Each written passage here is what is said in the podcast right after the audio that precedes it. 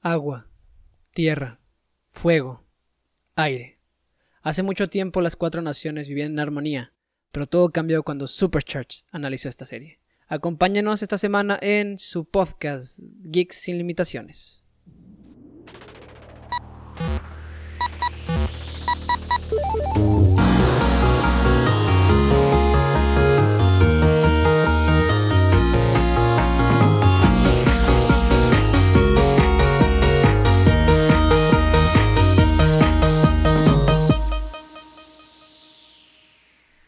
Hola, ¿cómo están? Espero que estén de lo mejor en esta nueva semana. Lamentamos enormemente no haber podido traer capítulo la, semana pasada. Se nos complicó un poquito, eh, ya saben, vida de adulto. Eh, se nos juntó tanto la maestría de Cal, eh, a mí un poco el trabajo, y no tuvimos chance de poder concretar el guion para poder guiarnos de qué íbamos a hablar, ¿no? El día de hoy. ¿Cómo estás, Cal? Bienvenida esta semana otra vez. Hola, Cas, muchas gracias. Algo que tienen que saber es que el día de hoy, 31 de enero, que estamos grabando este podcast, es cumpleaños de Cal. Mm. Eh, felicidades. Un aplausito. Muchas gracias. Eh, y pues lo estamos, estamos grabando este eh, podcast después de una celebración un tanto tranquila, no pudimos salir, pero estamos en buena compañía, ¿no es así? Y nos estamos tomando un cafecito. Si quieren, ustedes también pónganle pausa y prepárense algo para escuchar nuestro podcast. Y bueno, vamos a empezar. Como cada semana, empezamos con la sección de noticias. Cal. Muchas gracias, Cas. Eh, bueno, eh, vamos ahorita a platicar noticias de dos semanas, en realidad. Las noticias que teníamos atoradas, un poquito de la semana pasada que no pudimos y un poquito de esta. Eh, Rusia baneó diferentes animes por creer que hacen violento a los jóvenes. Entre ellos está Attack on Titan, Bleach y Naruto. Hay una lista enorme de otros posibles baneos que va a haber a futuro. Eh, yo opino personalmente en este aspecto que específicamente el ver o no este tipo de series que hacen a una persona violenta se me hace como algo complicado de creer, o sea, se me hace una lógica solamente de relación muy conveniente, como que no hay ah. argumentos suficientes. Sí, no, al final yo creo que tratan de mostrar o, tratar de, de, justificar de la forma más sencilla, ¿no? De, ah, tenemos problemas de violencia, ¿por qué es? Por los animes. Porque creo que en este caso fue porque la persona tenía una Death Note, ¿no? Algo así de, de, del anime de Death Note. Entonces, por eso se relacionó y fue como de, es que son los animes. Yo me acuerdo mucho, esto se me hace como una versión más extremista de como era cuando yo era niño. Recuerdo mucho que, cuando recién, cuando yo era pequeño y que veíamos Pokémon, Dragon Ball y esa clase de series, todas las mamás decían de, es que es el demonio, es que no sé qué, es que va a hacer que los niños se maten entre ellos porque ven Dragon Ball y hay sangre y se golpean y van a hacer que los niños se maten y no sé qué. Entonces, se me hace, se me hace la parte extrema porque aquí el gobierno directamente prohibió las series, pero, o sea, Digo, no, no es nuevo que quieran justificar la violencia no, es nuevo, pero los videojuegos o el anime. Sí, es interesante de ver que Rusia lo haya decidido. Sí, o sea, a eso que mencionas totalmente. Yo, fue una de las razones por la cual yo nunca vi nada de este tipo cuando yo era niña, porque mis papás también creían que no era algo bueno para mí. Pero bueno. Bueno, la siguiente noticia, y creo que seguramente todos la han escuchado porque se ha visto demasiado en redes sociales, es que salió un tráiler de la película Godzilla contra Kong. Eh, está el debate como les digo en redes sociales, de si eres Team Kong o eres Team Godzilla. Eh, personalmente yo soy Team Godzilla, no creo que Kong tenga... Eh, a no ser que, que nerfeen a Godzilla o le den poderes extraños a King Kong, no creo que tenga la capacidad de vencerlo, pero bueno, no entraremos en esa discusión esto. Tal, vez lo dejemos cuando se acerque más la, la, película, pues traeremos un debate eh, respecto a esta película y quién ganaría y por qué, ¿no creen? Sí, traerles un poco más de argumentos, porque ahorita nos falta todavía información de saber como en qué películas van a ser las, las previas para poder basarnos en, en las descripciones de Godzilla y de Kong y demás. Y sé que muchos de estos posts en redes sociales de lo que acaba de mencionar Cass, de que ads, lo, todos los seguidores de Godzilla van a decir que lo nerfearon, por eso va a perder. O sea, no es cierto. simplemente. Van a nerfear a Godzilla porque si no, no habría película. o sea, simplemente hay que pensar. Yo opino de que hay que pensar qué película eh, Still Alone de que la solita sacó mejor box office? ¿Cuál sacó más dinero? ¿Cuál generó más dinero? Y esa, la que haya generado más dinero, es la que van a dejar vivir. Esto es dinero, muchachos. Dejen de lado no, el no, Lo, lo, que, pero no, no puedes decir eso. O sea, es que es como cuando la película de Batman contra Superman. O sea, Batman le ganó a Superman, sí, pero si Superman hubiera querido y de verdad lo hubiera querido matar, lo deshace en un segundo. O sea, no, no es, no es, no hay forma, ¿sabes? O sea, no, no, no entiendo cómo. No sé, ya vamos viendo, pero esta pelea de Godzilla contra Kong creo que es un clásico y vamos a ver cómo la desarrollan ahora nuevamente en este nuevo siglo XXI. La verdad es que el tráiler se ve muy bueno, si no lo han visto, véanlo. Eh, pinta que tiene muy buenas escenas en el sentido de acción, que los efectos se ven muy bien. Entonces, pues ya estaremos seguramente en algún otro momento hablando de esta película. Si no me equivoco, y digo, no lo confirmo, pero creo que la película sale el 31 de marzo de este año. No estoy segura, eh, pero iba a salir en HBO, este en HBO y en cines. Pues esperamos que la podamos ir a disfrutar a cines. en otras noticias, Patrick Stewart rechazó volver a interpretar al profesor X en el MCU. Para aquellos que no ubican nombres de actores, eh, Patrick Stewart es aquel que protagonizó al profesor X en las primeras películas de los X-Men, cuando todavía estaba Hugh Jackman, aquellas de los 2000. Eh, sí, creo que la última vez que lo vimos como el profesor X fue en, en Logan, ¿no? Sí, creo que sí fue en Logan. Eh, fue la última vez y le preguntaron ahora que, que pues ya X-Men pertenece a Disney, a todo el conglomerado, y dijo que no, que gracias, pero no muchas gracias. Sí, una pena que no podamos ver a Patrick Stewart de regreso. Yo creo que todos en algún momento imaginamos, ¿no? Ver a los Vengadores eh, con Hugh Jackman, con Patrick Stewart. No va a ser así, lo lamentamos mucho, qué triste, pero pues hay que también darle paso al futuro. No podemos engancharnos con lo que, con lo que crecimos o lo que vimos hace mucho tiempo y funcionó. Pues sí. Bueno, en otra noticia esta semana, este fin de semana se estrenó el capítulo 4 de WandaVision y damn, por fin las cosas empiezan a pintar para mejor en esta serie. Ya sé, digo, desde el capítulo 3 se ponía ya interesante, se pintaba que se, eh, se acercaba lo, lo, bueno, porque el 1 y el 2 estuvo como relativamente lento. A mí, a mí exactamente, el 1 y el 2 siento que se me hicieron muy lentos, ¿sabes? O sea, a mí personalmente me estaban aburriendo y eh, estaba dudoso de que la serie fuera, fuera a ser buena porque decían que eran seis capítulos así y qué grata sorpresa ver que el cuarto ya es una maravilla. Y nos trajeron personajes eh, viejos de las películas de Thor, personajes de los que nosotros nos podemos recordar de las películas. A Darcy. A Darcy. Y hay un rumor de que uno de los X-Men eh, va a poder presentarse aquí. Pero... Sí, yo también vi que según esto se había liqueado de que el el Silver de las últimas películas de X-Men, las que están como situadas con el, los el equipo joven, eh, iba a ser parte de esta serie. Esperemos que sí. Lo que sí es cierto es que hubo una escena particularmente que a mí me gustó mucho y creo que mucha gente lo está diciendo que te muestra cómo va a ser el multiverso, la, parte del multiverso de, del MCU, que es la escena al inicio cuando sale Visión, eh, como si fuera el cuerpo de Visión cuando le arrancaron la, la gema, ya todo gris, con el agujero en la cabeza, con los ojos blancos. Eh, desde ahí yo dije, este capítulo va a ser totalmente distinto, ¿no? Tiene una, una, estética... Eh, diferente. Sí, o sea, muy, muy cruda. La verdad, cuando, cuando mostraron así a visión de que su cadáver, por decirlo así, yo sí me saqué de onda, fue como, ¡Ah! o sea, fue como, no manches, ¿qué está pasando aquí? Eh, todo el capítulo 4, digo, ya, ya, estamos hablando aquí lleno de spoilers, lo lamento a aquellos que están oyendo. Pero eso, eso se vio en los trailers, no, no, es spoiler, no hemos dicho, no digamos nada más, pero esa parte fue, se, se vio así. Déjame decir nada más que este episodio está lleno de entender hasta dónde vamos del capítulo 1 y 2, por decirlo así, y el 3. Entonces creo que ayuda como a poder, como quien dice, ya nos pusimos al día en, en todo lo que Wanda está viendo y también en todo lo que está sucediendo acá en la investigación. Bueno, eh, acaba de salir el día de ayer o el día de hoy, si no me equivoco, fue este fin de semana, un póster sobre Monsters at Work, serie que va a ser para Disney Plus. Esta serie se supone que sería la continuación de Monsters University y Monsters Inc.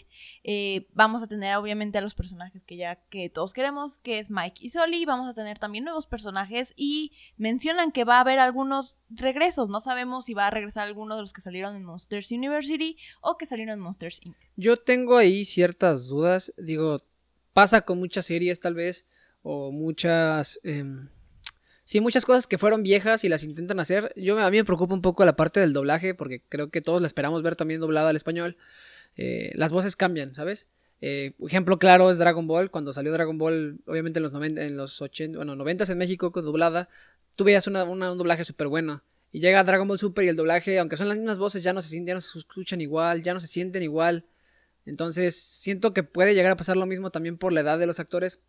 Si no mal recuerdo, quien hacía la voz de Mike ya estaba la última vez que lo, que lo vi, eh, o que supe de él, fue cuando estaba en la carrera y tenía ya sus ya su buena edad. Entonces, sí, la, verdad yo me tendría que llevar esto de tarea de investigar quién es eran las voces en las primeras películas para ver, para empezar, si siguen con vida eh, y si están dispuestos a seguir colaborando con estos proyectos. Pues esperemos que sí. Esperemos que Eh, Si, como dice, se lleva de tarea, entonces tal vez se los mencionamos en el siguiente podcast. Si no es que no la hizo. Eh, Oye, Perdón, pero bueno. Eh, otra cosa es que se anunció ya la serie de, de Sandman que va a salir para Netflix. Sandman, para los que no ubican, es una serie de cómics eh, que hablan... De hecho, la, bueno, para dar un contexto rápido, sin meternos a cosas, a, A explicarla detalles. mucho, ajá. eh, Lucifer, el personaje que todos queremos de la serie Lucifer, está inspirado en los cómics de, de Sandman. El, el personaje Lucifer sale de ahí. Eh, obviamente ese Lucifer es totalmente distinto a lo que tú ves en, en Sandman. Y bueno, Sandman, eh, esta serie ya anunció su cast y como les acabo de decir, eh, castearon a una persona distinta a Tom Ellis para el papel de Lucifer. Se llama Gwendolyn Christie. Muchos la conocerán por Game of Thrones, otros la conocerán porque es Capitán Phasma de las, de las películas secuela de Star Wars. Cada uno de ustedes ya sabrá cómo, cómo la conoce. O si es que la conoces, si no, pues Sí. googleenla. Eh, pero bueno, eh, aquí lo, lo interesante es que vamos a tener ya dos, encarnaciones de Lucifer eh, totalmente distintas. Este Lucifer, en teoría, va a ser muy distinto mental y en personalidad. Puede ser que se parezca un poco más al Lucifer de la película de Constantine que salió hace muchos años con Keanu Reeves. Hay que esperar a ver cómo, qué, qué toque le dan. Lo que sí es que va a ser una serie muy interesante, muy intensa, porque ha habido muchos intentos de, de- de hacer Sandman, pero cada vez que se escribió un guion o algo así, terminaba siendo eh, clasificación R. Entonces, eh, mucha gente, en- en- hace muchos años no se quería invertir en una película de 100 millones con la cantidad de efectos que iba a requerir que fuera clasificación R. No, pero creo que ahorita puede ser el momento. Sí, seguramente ahorita ya, ya se permite más y esperemos que salga muy bien esta serie. Esperemos que sí, la verdad, eh, yo hablaría de mi, de, de mi ignorancia porque no sé absolutamente nada de este tema. Entonces creo que cuando lleguemos a platicarla tendremos otra vez la perspectiva de alguien que nunca había visto nada y que lo único que sabe es desde las películas. Yo tampoco sé mucho de Sandman, por eso eh, preferí no, no, no decir algo que pudiera arrepentirme porque no conozco, solamente ubico que sale Lucifer, Gabriel, etc. etc. Y Entonces, si alguno de los que nos escuchan sabe del tema, saben que vamos a necesitar algún experto. Contáctenos si quieren ser parte de este podcast. sí, Finalmente, eh, esta semana que acaba de terminar, se estrenó Desencanto capítulo 3. Es una película de lo- es una película, perdón, es una serie de los creadores de Futurama, original de Netflix. que es Eh, más fácil que digas que es que de los mismos creadores también de Los Simpson, ¿no? Es- creo que es más famoso Los Simpson que Futurama. Bueno, de los mismos, Simpson, Futurama, lo mismo, pero es que se me hace la estética mucho más similar a Futurama que a los Simpson. Bueno, yo no he visto, o sea, casi no he visto Futurama y pocas veces he visto, este, o sea, Los Simpsons sí lo he visto mucho, pero Futurama pocas veces lo he visto y no he visto Desencanto, entonces. Yo la verdad, yo, yo era más fan de Futurama que de Los Simpson. También por eso puede ser que haya mencionado yo más Futurama. Pero bueno, la serie eh, se supone que se desarrolla en un tiempo medieval donde todavía había magia, elfos y demás. Y empiezan también a chocar con otras comunidades o reinos que ya son como Steamland, que, que ya tienen eh, lugares de vapor. Es una serie muy entretenida, es... No es para niños, es sí es de caricatura, pero no es para niños, eh, ya toca temas como más complicado, pues igual que Los Simpson, igual que Futurama, que nunca ha sido considerado específicamente para niños, pero pues que son divertidas y que te saca buenas carcajadas y para no echar spoilers, acaba de terminar yo de hecho la, la temporada anoche y me dejó en un cliffhanger así toda esperando la siguiente temporada que todavía ni siquiera se confirma si es que va a haber. Esperemos que sí. Esperemos, digo, yo no la he visto, no sé si la vaya a ver pronto. eh, Pero tú espera por mí, di que sí para que yo la pueda disfrutar. claro que sí, como es tu cumpleaños, claro que sí. Muchas gracias. Bueno, y la última noticia dentro de nosotros, recuerden que Supercharge crece y ya tenemos también gaming, donde Sí, Cass ya va a poder estrenar todo lo que hace por ahorita en LOL y en otros juegos, pero principalmente LOL. La verdad es que soy muy nuevo, eh, me siento un poco extraño streameando, siento pues, nervios básicamente. Pero sí, ahí estamos, ya saben, eh, Supercharge Games, nos pueden encontrar en Facebook, que es donde estamos est- est- streameando. Básicamente la página tiene el mismo logo que este podcast. Y pues sí, ahí síganos. eh, y déjenme saber, dense una pasada, salúdenme y, y si les gusta el contenido, pues síganos, ¿verdad? Sí, capaz si en un futuro tendremos a Cal también streameando algo, si es que se anima, si no, por ahorita solo va a ser Cass. Sí, por el momento seré yo. Y bueno, pasemos a nuestro tema del día de hoy. Como lo vieron en el intro, vamos a estar hablando el día de hoy sobre Avatar, la leyenda de Aang. Esta serie eh, estadounidense que tanto nos marcó a muchas generaciones, eh, que hasta el día de hoy sigue generando un fandom impresionante. Eh, creo que pocas series han logrado esto, de que tienen un, A pesar de ser para niños, está muy bien escrita, te habla de temas muy, muy fuertes, muy, muy tabú para la época en la que salió 2005. 2005. Y yo creo que eh, para mí es de las mejores series de la historia y tiene unos personajes que me encantan, que es Zuko. Eh, digo, no por nada nuestro gato se llama Zuko. Nuestro gato se llama Zuko. Este, y sí, eh, pues básicamente hoy vamos a estar platicando un poquito de un tema en específico de la leyenda de Ang, que es Cal, que es el día del... el día del sol negro. para aquellos que estén oyendo este podcast y nunca hayan visto Avatar, tengan aquí el podcast y vayan a verlo. La verdad es sumamente recomendable, no importa la edad que tengan. Es una serie que puede todo el mundo disfrutarla. Los primeros capítulos llegan a ser como un poquito más infantiles, eh, porque pues al final está enfocada más para niños. Pero poco a poco se empieza a crecer y a madurar la, la serie. No, no quiere decir que no lo disfruten los niños, pero hay ya más temas de fondo que podemos entender mejor mientras más grandes somos. Creo que es de esas series que la puedes ver 30 veces y cada vez que la ves tienes un mensaje diferente. Sí, es una súper, súper serie y queríamos hablar un poco de algo que queremos nosotros que no se habla lo suficiente, que es, como dice Cal, el Día del Sol Negro, este evento gigante del tercer libro, en el cual muchos, incluido yo, pensábamos que iba a terminar la serie. Ya sé, eh, decidimos hablar de este tema porque creímos que el platicarles del libro 1, libro 2 y libro 3, hay muchos ya que pueden escuchar de estos resúmenes, pero vamos a ver un análisis específicamente de un, de un evento clave.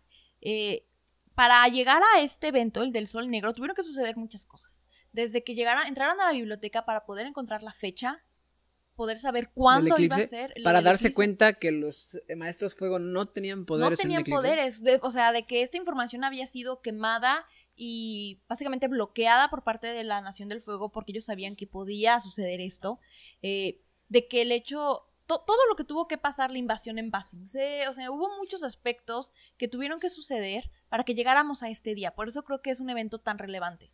Hablando un poquito del preataque. Sí, eh, como bien dice Cal, eh, vamos a hablar un poco inicialmente del preataque, de toda la parte previa ya, ya dentro del, del, evento, de los capítulos que, que, abarcan el Día del Sol Negro, eh, toda la preparación al ataque. Eh, yo creo que un punto importante en esto es la cantidad de personajes que regresan de libros anteriores, ¿sabes? Sí, totalmente. El, cast de personajes que vuelve eh, es, muy padre porque te das cuenta de que todos los que han salido hasta este punto tuvieron un propósito de por qué salieron. Vemos a los maestros agua del pantano. Vemos a los luchadores del reino tierra, de los del... ¿Cómo se llamaba? El, festival de, donde, donde, peleaban, no me acuerdo. Donde peleaba Toff. Sí, donde, donde peleaba. No me acuerdo cómo se llamaba, pero regresan ellos, regresan eh, los, eh, los de la banda de Jet. Llega... Solo algunos, no todos. regresan, creo que son dos, ¿no? Los que llegan. Sí, dos. Son Duque y, Pipsquick. ajá. Eh, vemos a la tribu Agua, a, los guerreros de la tribu Agua del Sur, que son el papá de Katara y todos los demás soldados que, estaban eh, peleando contra la Nación del Fuego. Vemos a Haru. Vemos a Haru, que regresa con un bigotazo. Con un bigotazo, que aparte se le hace broma también durante el, el capítulo respecto a eso. Sí, vemos a la gente que estaba habitando el templo, el templo aire del norte, me parece que es el del norte. Eh, llegan también con, con, con, ayuda, son los que le dan un nuevo planeador a Ang después de que, este, de que el antiguo se quemara en un volcán. Con un compartimento de comida. Con un compartimento de comida que fue demasiado útil. Fue demasiado, aunque lo dudaban en un principio. Sí. Y creo que esto es. A mí se me hizo muy padre. Creo que es muy bueno el hecho de que tus personajes regresen y te, eh, das cuenta. Creo que pocas series lo hacen. Eh, una serie que, puedo comparar en esto pues es One Piece, del que ya hablamos hace unos podcasts. Eh, pero siempre es bueno saber que todo lo que tú viste no fue una pérdida de tiempo para el punto de la historia, ¿no? O sea, que puedes seguir viendo eh, personajes viejos que vienen a ayudar y ser útiles en, en, la, en, la, en la historia. Bueno, eh, aparte de esto, estos personajes que nos traen recuerdos, o sea, cada uno lo vemos y es como, ah, sí es cierto cuando pasó esto, ah, sí es cierto cuando pasó lo otro. Después pasamos a los inventos. Eh, este, el, mecanista, justamente a quien mencionaba eh, que estaba en uno de los templos de los maestros aire, era una persona que tenía inventos, que era una persona súper creativa y sabía cómo, era buena con sus manos, digámoslo así. Y Sokka, siendo también un genio poco comprendido, como dirían muchos, eh, entre ellos logran inventar algo que era eh, submarinos, que después lo vamos a ver, que creo que, que es wow, o sea, funcionan con el poder del agua. Y lo mejor de todo fue el diseño original de Sokka. Para los que ya lo han visto, todos recordaremos ese gran y descriptivo dibujo de una ballenita con personitas adentro. Que era todo lo que existía de ese dibujo. Que obviamente la idea estaba bien explicada por parte de Sokka, pero el dibujo era terrible. bueno, hablando de Sokka específicamente, es, bueno, del, del equipo Avatar, es de los únicos que no es maestro de nada, o sea, no, es, no controla ningún elemento. Entonces llega a ser como burlado de que es un inútil en algunos aspectos, pero en realidad es la mente maestra detrás de muchos de los ataques, es quien organiza los planes, los tiempos, los ataques. Y se ve, se ve en el capítulo eh, cuando se va a entrenar con la espada, ¿no? De que Sokka es quien los mantenía entretenidos, quien los, les organizaba qué iban a hacer durante el día, y sin Sokka no sabían qué demonios estaban haciendo. Exacto. Entonces, eh, de hecho, este ataque lo planeó él, él fue el que descubrió la fecha y él fue el que estuvo insistente en la en la biblioteca de descubrir qué pasó. Él fue el que decía es que esto puede ser clave para poder nosotros llegar a ganar la guerra. A ganar la guerra. Y llega su momento, que él opinaba que era su momento de gloria, de dar un discurso. Y en ese momento él se desconecta, sí, sí, sí, Básicamente de ser alguien inteligente y así, se vuelve un... empieza a soltar baba por la boca. Y todo le pasa. Se le se tropieza, se le caen los planos, eh, intenta explicar el plan, lo explica demasiado rápido, luego dice, ok, vamos a empezar desde el inicio. Y empieza desde, literalmente desde el inicio, de cuándo empecé, cuándo encontraron a Ang en un, en un, en un iceberg. Ajá. Pero eh, después, durante los dos episodios, porque este es un evento de dos episodios, se puede ver que en realidad, dejando de lado ese aspecto mínimo que para él era importante, pero mínimo, logra él demostrar en realidad quién es él. Él es quien está dirigiendo el ataque. Su papá durante el ataque eh, puede tiene una situación y él sigue dirigiendo. En realidad el discurso sí la regó. Su papá fue al final el que los motivó y los guió y adelante. Pero eso no quita el hecho de que Sokka es un excelente personaje. Es un personaje que creció también como, como personaje en sí, dejando sus lados y ideas machistas y aprendiendo de, de muchas personas, entre ellas mujeres. Y yo creo que sí, básicamente es eso, o sea, eh, Soka se ve cómo crece, o sea, tú ves la diferencia del Soka nervioso explicando y que no pudo motivar a nadie y que tuvo que venir su papá a ayudarlo en el discurso para motivar a las tropas, a alguien que decide tomar el frente del, del ataque y demostrar por qué es un gran guerrero. Eh, y, bueno, Creo que lo último que nos queda hablar del preataque y es algo que yo sigo diciendo que estuvo mal y eso fue fanservice puro y duro para que los niños estuvieran contentos. El beso de Anki Katara. La, la verdad sí, eh, aparte de que suceden tantas cosas en estos episodios, que ese beso que llegaba a ser tan esperado fue como, ya. Se siente, se siente un poco anticlimático, ¿sabes? Sí, Porque, digo, en ese entonces tal vez tú sabías, o tú pensabas, yo pensaba que se iba a acabar la serie con eso decía, bueno, le di un beso y ya van a ser parejita y así. Yo sigo creyendo que la, o sea, ya después lo ves y para mí la mejor combinación era Katara y Zuko. Sí, la verdad sí, pero. Para mí, pero bueno. No vamos a eh, meternos en esa. No vamos a meter en ese tema escabroso. Sí, e, ese tema es, muy, muy escabroso. Pero sí siento que es un beso que mucha gente esperaba y se siente. Sí, se siente anticlimático, se siente muy, muy, muy sacado de la manga como para complacer a los fans de que hace ah, un momento importante, pasa esto importante entre ellos dos. Pero no se siente natural. La verdad, pero estoy de acuerdo contigo, pero sí debo de coincidir de que gracias a ese beso es que yo más creí de que ya, aquí se acabó, ya. Este es el final de la, de la temporada porque era el capítulo 10 y 11. Yo dije, bueno, va a haber 12 capítulos y ya se acaba. Pero no, o sea, pero no. Después llegamos al ataque, ¿no? Eh, la, la puerta de Azulón wow, se ve todo impresionante, que sube la reje. vroom, Sí, tratas de imaginarlo en la vida real y si verdad se, se ve como algo muy, muy imponente, ¿no? O sea, esa estatua gigante, las cabezas gigantes de dragón que jalan la red y luego para poder prenderla y que se quede totalmente así las llamas enormes arriba del mar en la, en la red. La verdad sí está. Eso hay que admitirla. El diseño que tiene la Nación del Fuego y toda la tecnología y demás que tiene es wow. O sea, sí, sí te pone de que, bueno, eh, puedo entender por qué la Nación del Fuego pudo conquistar a otras naciones que llegan a verse como que están atrás, tecnológicamente hablando, durante toda la serie. Sí, lo, e- es cierto que, que la inventiva de la Nación del Fuego, y digo al final por la guerra y los 100 años que pasaron, fue demasiado acelerada. Sí. O sea, creo que son los que llevaron la modernización y automatización a otro nivel en el mundo de Avatar. Totalmente. Pero sí, o sea, tiene cosas muy, muy, muy, muy impresionantes como la puerta de Azulón. Pero hablando justamente de esta inventiva, eh, ponle, e- ellos fueron, pues, diseñaron el, el tornillo que quería atravesar las paredes de Basingse, ¿no? El taladro. El taladro, gracias, el taladro. Y no funcionaba específicamente con, con poder de nadie, sino simplemente era mano de obra máquina. y plane y máquina. Pero, por ejemplo, eh, la creatividad que tiene el equipo Avatar en este ataque de torpedos, congelarlos. Es lo que decíamos, ¿no? Que al final la, la inventiva del, del submarino y como dices tú, agregar los torpedos y como no tenían cómo lanzarlos, utiliz- los congelaron para utilizar que el, El- maestro agua el fuera agua que los, ajá, los empujara, ¿no? Y los disparara.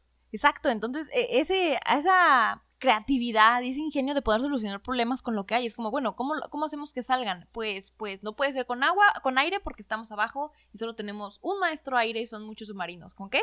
Con agua, los congelamos y boom, los disparan. Sí, la verdad es que el uso del, del bending eh, de esa manera creativa para mover los submarinos, para usar las armas, es una forma poco convencional de utilizar una, una máquina, pero muy creativa desde, desde el punto de vista de Avatar, ¿no? Sí, totalmente. Y bueno, ya estamos en la plaza, llegamos, hay ataque y todo. Eh, Aang sale, vuela, llega a la ciudad principal y la ciudad principal está vacía. Sí, para entender esto, eh, nada más refres- refrescando un poco la memoria, mientras sucedía todo el ataque que peleaban contra los maestros fuego, todas las tropas de la tierra y las tropas del agua, eh, Aang se separa totalmente y él va directo a la plaza para intentar buscar al Señor del Fuego. Sí, porque quería ya estar enfrente del Señor del Fuego en el momento en que sucediera el eclipse. Porque recuerden que el eclipse solo duraba 8 minutos y son 8 minutos en los que los maestros fuego no tienen fuego control. Entonces era el momento ideal para poder atacar a quien se supone que era el maestro fuego más poderoso de la nación. Y oh sorpresa, Aang llega a la plaza, llega al, al castillo todo Llega a la sala del trono. Llega a la sala del trono todo emocionado, patea la puerta y aquí estoy, Señor del Fuego, Sai. Y no hay nadie. Nadie. ¿Y qué pasó ahí? No sé si recuerdan, cuando estábamos viendo el arco de Basing C, Azula se, se infiltra, como pareciendo ser una guerrera Kyoshi. Y básicamente ella sola conquista todo Basingse. Sí, eso sí, ella logra conquistar todo Basing C, eh, pero se entera de puro chiste de que el rey lo dice, que justamente el equipo Avatar planea hacer un ataque el día del sol negro. Entonces hubo suficiente tiempo como para que la Nación del Fuego pudiera planear qué hacer, que pareciera en un principio que sí, que no sabían que era un ataque, que los estaban atacando perfectamente, pero para cuando llegaran arriba ya fuera demasiado tarde. Sí, de hecho, eh, prepararon todo, ¿no? Prepararon cómo iban a estar escondidos, prepararon cómo iban a sobrevivir y prepararon también toda la maquinaria y todos los aditamentos y equipo que necesitaran para que en cuanto recuperaran sus poderes, ¡Bum! destruir a la posición. Ya sé. Y, y aún así, Azula dijo, bueno, supongamos que lo logran. Supongamos que llegue, que encuentren que estamos nosotros como en un tipo búnker, porque obviamente tenemos a la diosa Toph, que es, que es wow, mis respetos como, como maestro tierra. Muchas Maestra cosas, Tierra. muchas cosas suceden bien porque todo existe. La verdad sí. Como el simple hecho que inventara el metal control, pero bueno. Eh, y llega y pues obviamente pelea contra Azula, pero para poder llegar a este punto ellos tienen que tomar una decisión. El equipo Avatar, básicamente que es en este momento es Sokka, Katara y Aang, tienen que decidir. ¿Se van? Todos escapan y todos pueden sobrevivir perfectamente e intentar atacar en otro momento cuando se dieron cuenta que los esperaban. O continuar y arriesgarse a no lograrlo en esos ocho minutos, no lograr encontrar al Señor del Fuego. Deciden continuar, creo que también porque Ang lo propone. Sí, porque Aang está diciendo que para eso vino, que ya ha fallado mucho, que ya le falló mucho al mundo y que no quiere volverle a fallar. Porque recuerden que Aang en este momento estaba viviendo la, la crisis de que la gente creía que estaba muerto. Era el gran regreso del avatar. Entonces, eh, puedo entender como la crisis emocional en la que estaba él, de que sentía todo el peso de que es ahorita o nunca, es, tengo que hacerlo, tengo que hacerlo ya. Y siendo sincera, yo creo que si lo hubiera, a, si se hubiera encontrado al Señor del Fuego, yo no creo que hubiera ganado.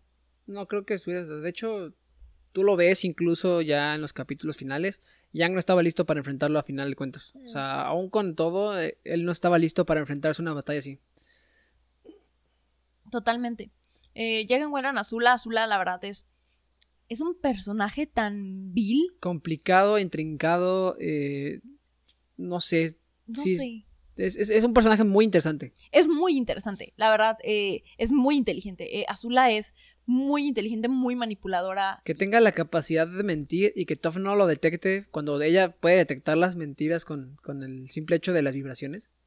Y, y que sea ella tan segura de sí misma de que ella sabe perfectamente que puede ganar, que no puede ganar, que no la van a matar, porque así es el equipo Avatar, y los empieza a, eh, a picarle sus botones, ¿no? Empiezan a decir las cosas que los molesta cada uno, empieza a decirle sobre Suki, Ahsoka, para molestarlos, para que pierdan el tiempo, que pasen estos minutos, y para que cuando termina el eclipse, les dice cómo llegar al Señor del Fuego. Es como, ya mi papá ya tiene todos sus poderes, vayan y peleen, ahí está. Obviamente que hace el equipo Avatar, se regresa.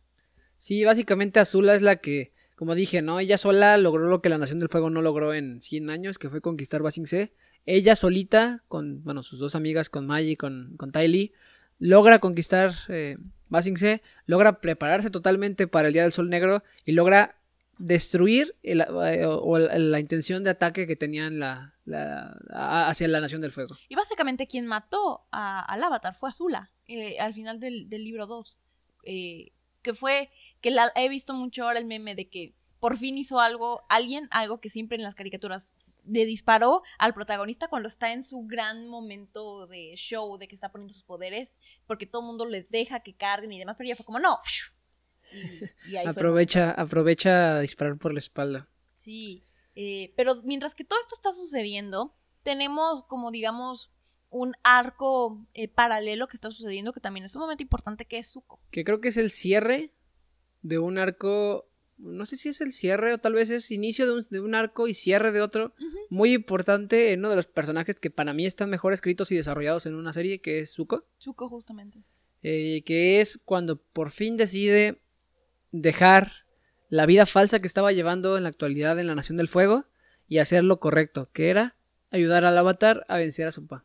Recordemos que Zuko había bajado a investigar en una cripta secreta información sobre, sobre su pasado justamente. Sobre sus abuelos. Sobre su bisabuelo, no, su bisabuelo Sosin y el bisabuelo que nadie esperaba, Roku, el avatar. El avatar Roku. Y cuando él descubre que sus dos abuelos, quienes eran, obviamente sabe, él sabía quién, quién había sido el Señor del Fuego, creo que nunca nadie se lo dejaba olvidar pero que su otro abuelo había sido el avatar, bueno, bisabuelo, fue... Para él fue un descubrimiento impresionante. Eh, mucha gente ha dicho que por eso es que también había ese dilema entre el bien y el mal dentro de él, porque pues era la mezcla, digámoslo, entre ambas partes, que era el avatar y aquella persona que inició esta guerra. Entonces, eh, gracias a este tema fue que decidió eh, iniciar todos estos temas todo este proceso de poder crecer y ir a ayudar al avatar. Y se enfrenta al Señor del Fuego. Sí, creo que da uno de los discursos más padres que pudieran haber dado en este tipo de series para niños. Y resuena mucho, ¿no? Con, la realidad, con lo que vemos en la actualidad. Eh, esa parte de cómo se les hace creer que la Nación del Fuego está llevando paz, está llevando conocimiento, que sí tienen una guerra porque se están resilientes al cambio fuera del mundo, pero que ellos son los correctos, que ellos son los fuertes, que ellos son los... ellos, saben la clave para la buena vida, ¿no? O sea, que, lo que ellos hacen es lo que es correcto y lo demás está mal. Y, y, y Zuko tuvo la oportunidad de poder ver el mundo fuera de la Nación del Fuego, fuera de lo que les dicen, vivirlo él en carne propia, cómo lo odian, cómo odian a toda la Nación del Fuego y, y, él darse cuenta de que todo eso que dicen de que no, sí, somos los salvadores y estamos compartiendo nuestra salvación y nuestra buena vida a todos era falso. Sí, y creo que, no sé, o sea, esa parte. Y luego viene la parte donde recuperan eh, lo- los poderes, ¿no? Que, se acaba- que por fin se acaba el eclipse y el Señor del Fuego estaba confiado en que su hijo era un Pepino, Inútil, que era un Total inútil. inútil. que no iba a poder hacer nada y que en ese momento por su por su eh, por su falta de respeto por su sí por, por una, por una cuestión inoportuna de que no de que su tío lo había convencido y que era débil y lo que sea lo iba a matar en ese momento y le dispara dos rayos a todo lo que da Con todo. y Zuko los detiene y se los va a regresar y justamente no lo hace porque él decide que no era su destino la cara que pone Osai en ese momento de rayos o sea De Wow. que si Zuko hubiera decidido dispararle a él los rayos, se los daba. Y, eh, y el Señor Fuego no hubiera sabido cómo, cómo detenerlos, cómo controlarlos. O sea, sí, en ese momento, en ese momento básicamente Zuko pudo haber acabado la guerra. Si él quería, pudo haber acabado la guerra, pero él entendía, después de todo lo que vio, todo lo que vivió y todo lo que evolucionó, que su destino no era ese. Que no, Que su destino sí era ayudar a Anka a vencer al Señor del Fuego, pero que no era su destino el de, él detenerlo. sí, de que si solamente lo detenía, eh, de hecho creo que se lo dice Airo, o A- Airo se lo dice, pero ya al, al final, antes Sí. de lo de Basing de que no era lo correcto porque nada más se vería, bueno, en el caso de Airo era un hermano contra otro hermano, pero aquí hubiera sido un papá, o sea, un hijo contra su papá. Lo correcto es Aang. Sí, o sea, la única forma políticamente correcta, por así decirlo, la única forma que salía sin ninguna repercusión de que hubiera intereses extraños o lo que sea, era que el avatar acabara con la guerra. ¿Por qué? Porque en teoría Es su trabajo. el- es su trabajo, es mantener el equilibrio y que el mundo esté en paz. Y bueno, llegamos ya al post-ataque. Ya Sí. sucedió todo esto. Eh, Zuko va a intentar buscar a Airo. Airo escapó por él solo, que parecía un ejército de mil hombres en una persona. Era un ejército de un solo hombre. ajá. Ándale, un ejército de un solo hombre. Gracias. Esa es la frase. Y es que se puso, en alguna imagen se ve como se puso increíble. O sea, así nos debimos haber puesto todos ahora en pandemia, de que encerrados sin poder hacer nada. Sí, y él lo hizo así, de que con unas barritas, eh, así sin nada, abdominales, sentadillas, lagartijas, barras, se puso más tronado que un toro. Ya sé, y, y fingía estar como demente, se ponía una almohada abajo para poder fingirlo, pero eh, la verdad es un... Siempre que ahora estaba, estábamos escuchando cosas de que aprovechar la pandemia, siempre me acordaba del tío Airo, que debimos seguir su ejemplo Sí, de estar encerrados y aprovechar. y aprovechar. Pero bueno, ya que se escapa, Zuko también huye, pero entonces posataque. Los maestros fuego ya tienen otra vez eh, sus poderes. Y no solo eso, tenían una serie de máquinas enormes, mejoradas de la invención que había hecho El mecanista. el mecanista, eh, pero vueltas a escala gigante, ¿no? Una escala impresionantemente grande, con armamento. eh, Básicamente eran Zeppelins y wow, y, y- y ya iba huyendo todo el grupo del equipo Avatar, iba intentando escapar. Llegan estos primero, primero, ¿cómo se llaman? Eh, los que eran más chiquitos, los que no eran Zeppelins. ¿Los globos? Los globos de. Los globos intentan lanzando bombas, luego llegan los Zeppelins, destruyen los submarinos, están prácticamente encerrados. es- es Ya no tienen forma de escapar. No, a Angu se molesta porque ahora eh, eh, la Nación del Fuego no solamente controla el fuego y también la tierra, porque sus pares se mueven, también controlan el elemento del aire, que era algo que siempre había considerado Ang que era de él. Entonces, eh, pues están encerrados. ¿Y qué deciden hacer? Pues creo que ahí es donde vemos una de las decisiones más duras que puedes ver que puede hacer una persona, que es, ¿sabes qué? Ahorita lo importante es salvar a los jóvenes, salvar, al avatar, y los demás, los que sabíamos a qué nos enfrentábamos si esto fallaba, tenemos que quedarnos aquí y dejar que ellos escapen, ellos que pueden escapar gracias a APA, que se vayan. Y es súper difícil, y a mí se me hace muy fuerte la parte de la despedida del papá de, de Katara y Sokka con ellos, por cómo les dice que él entiende, o sea, que él sabe y les agradece y les dice que está orgulloso de ellos y se despide como si fuera la última vez que lo fueran a ver. Sabemos que no es así, pero se ve... eh, Pero pareciera que sí. Sí, es, eh, literalmente es una derrota total. totalmente pierden a la gente que los estaba apoyando, pierden el equipo, pierden la confianza, pierden todo. De- les dicen, de hecho, de que la única manera en que la esperanza siga viva es que el avatar escape. Porque al final el avatar es, en este momento, la encarnación de la esperanza, de que todo el mundo lo decía que estaba muerto y no es cierto. Y que todavía, que todavía tiene la oportunidad de aprender fuego control para estar completo y poder pelear contra el Señor del Fuego. Que al fin y al cabo era lo que tenía que haber pasado, pero por muchas razones no se pudo. Sí, porque nunca pudieron encontrar a un maestro que pudiera enseñarle. Cuando encontraron uno, eh, pues no, no, sucedió bien. Ang se emocionó, lastimó a Katara y él se cerró a, a aprender. Eh, aparte, pues las fechas no coincidían, ¿no? Con el sol negro para que él pudiera aprender. Entonces sucede este evento que nos deja, yo recuerdo que cuando yo lo vi por primera vez fue como, ¿y ya? ¿Y ahora qué sigue? ¿Qué pasa? Obviamente había más capítulos y luego es cuando se une Zuko al equipo Avatar y hay, en realidad, los siguientes capítulos, cada capítulo creo yo que, que sigue de aquí al final son muy buenos. O sea, cada, todo el final del libro 3 es muy bueno. Básicamente es una aventura de alguien con Zuko. Y incluso, incluso la misma serie se burla de eso, ¿no? De que ya todos habían tenido su aventura y Toph quería su aventura y es como de que, ah, bueno, vamos a repartirnos equipos. Eh, va con Katara, Sokka va con, con Suki y Toph, yo voy con Zuko. ¿Por qué? Pues no sé, todos tuvieron una aventura con él que me les cambió la vida y yo quiero lo mismo. Y ella bien feliz intentando contarle toda su vida y no sé qué y Zuko como de, ah, ok. sí, ya sé. Eh, en realidad la incursión de, de Zuko al equipo Avatar es muy interesante, como, como Zuko es tan... Eh, genera situaciones incómodas. That's rough, buddy. Sí, genera un awkward moment en cada rato de que se parece más a su tío Airo cada vez que ella tiene más confianza de que el té decía que nada más era jugo de hojas y le sirve té a sus amigos. Y es malísimo el té, ¿no?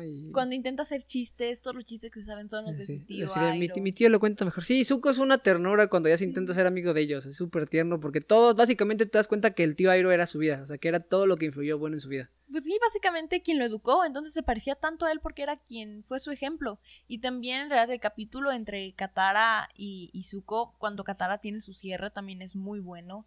Eh, el capítulo de cuando van a liberar a Suki también es muy bueno. Bueno, esos son dos capítulos. Bueno, son dos capítulos, pero la, la, historia, el drama, todo.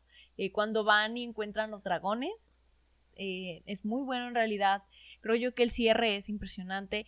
Eh, específicamente el cierre, cierre, cierre de todo Avatar, yo no esperaba cómo, cómo iba a terminar. Y creo que la verdad, la, incursión de Zuko al equipo Avatar es muy natural y la aceptan muy sencillamente. O sea, se, convierte en parte de ellos muy rápido. ¿Por qué lo digo?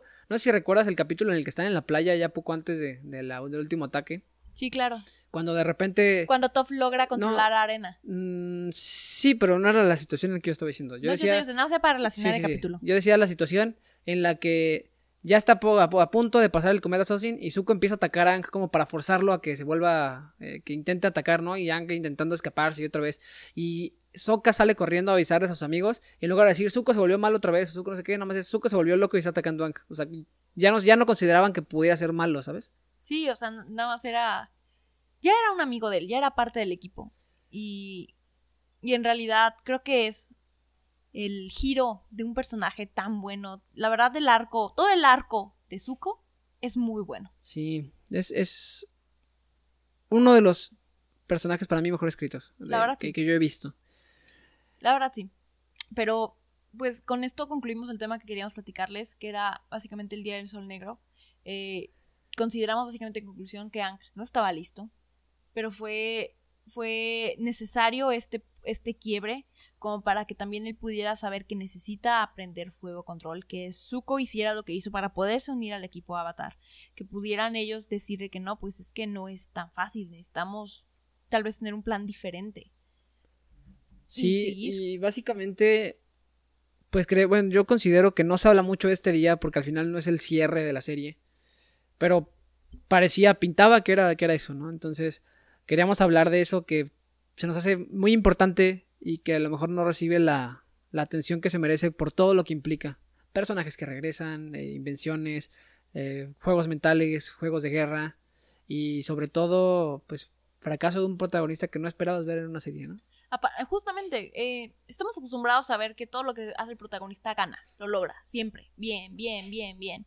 Tenemos el cierre del libro 2 donde Ang pierde pareciera que murió y sí está como, wow. Entonces es como, bueno, no va a volver a perder. Sea lo que sea que suceda, va a ganar.